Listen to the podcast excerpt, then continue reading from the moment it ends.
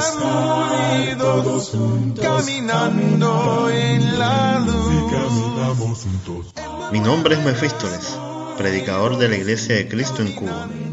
Esto es El Estudio del Domingo, un podcast para juntos aprender de la palabra de Dios. Ya comenzamos.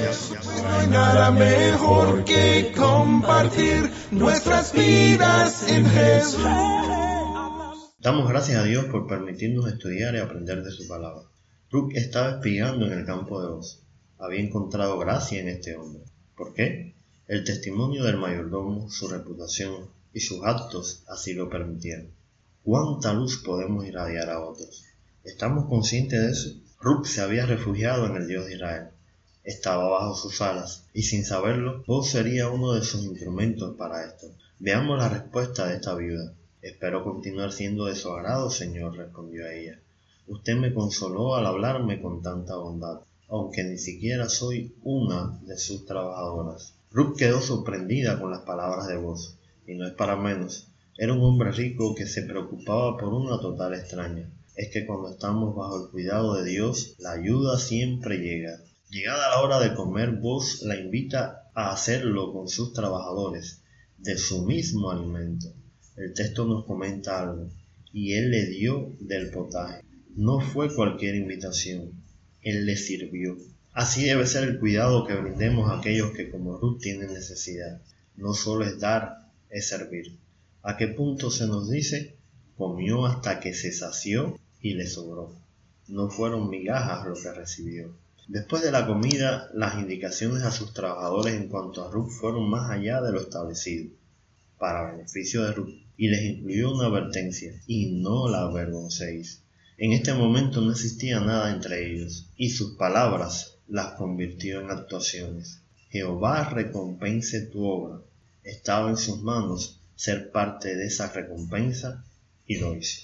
Muchas veces le decimos al hermano que está en necesidad o problemas, no te preocupes, Dios cuidará de ti. Pocas veces tratamos de ser parte o el instrumento del Señor para auxiliar al necesitado. Ruth constituye un ejemplo. Trabajó hasta caer la noche. Aprovechó la oportunidad. Era una mujer laboriosa. Y cuando la desgranó por la tarde, llenó toda una canasta. Un efa es una medida para pesar los granos y viene a ser el equivalente de unos 22 litros. Su esfuerzo fue recompensado ampliamente y no regresó a casa con las manos vacías. Una cosa más allá no solo disfrutó de la bendición del Señor, la compartió. Llevó las obras de su comida a su suegra, por la que se seguía preocupando. Nuevamente Noemí juega un papel importante como guía espiritual de Ruth. Indagó cómo había sucedido lo imposible. Ante la respuesta de su nuera, no solo se da cuenta de la mano de Dios detrás de aquello, a quien agradece, también de la forma en que Dios estaba respondiendo. Que el Señor lo bendiga, le dijo Noemí a su nuera. Nos muestra su bondad no solo a nosotras, sino también a tu marido que murió. Ese hombre es uno de nuestros parientes más cercanos, uno de los redentores de nuestra familia. Las leyes de Israel sobre la familia estipulaban detalladamente el cuidado a brindar a los integrantes de un clan que pasaban por momentos difíciles, protegiendo así la continuación del grupo emparentado. Vos era uno a los que Noemí tenía derecho de pedir ayuda, pero había varias formas de ayudar. Ruth le da más detalles de lo sucedido y ella continúa aconsejando a su nuera sobre lo que debe de hacer. Hay personas que necesitan guía y consejo, y nosotros podemos ser el instrumento escogido por Dios para hacerlo.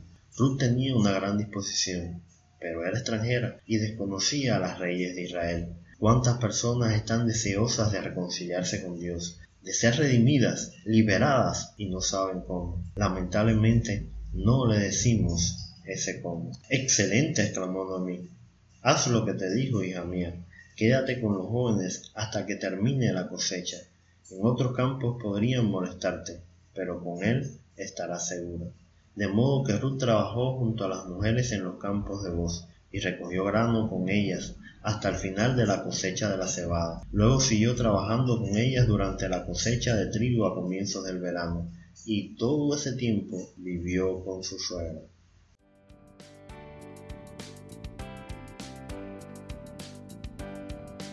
Usted escucha el estudio del domingo. Lo invitamos a que visite nuestra página web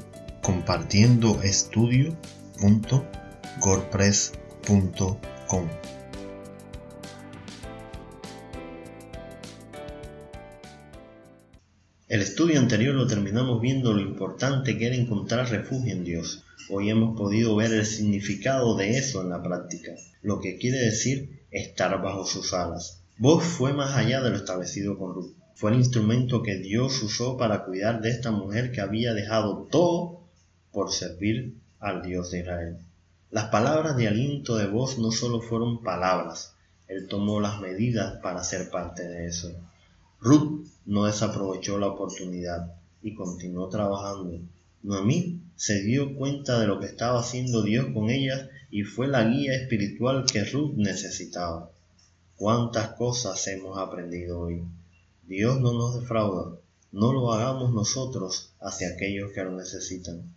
No perdamos la esperanza y continuemos trabajando aún en medio de la necesidad, confiando en su providencia. Mantengámonos bajo sus alas ese es el lugar más seguro que podemos encontrar.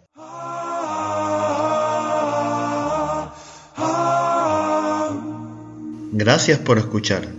Te invitamos a que nos sigas en Facebook o Telegram como Compartiendo Estudio.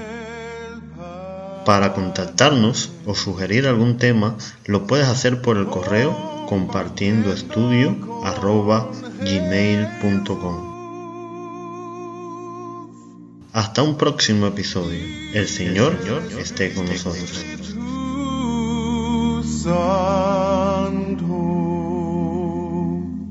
Compartiendo en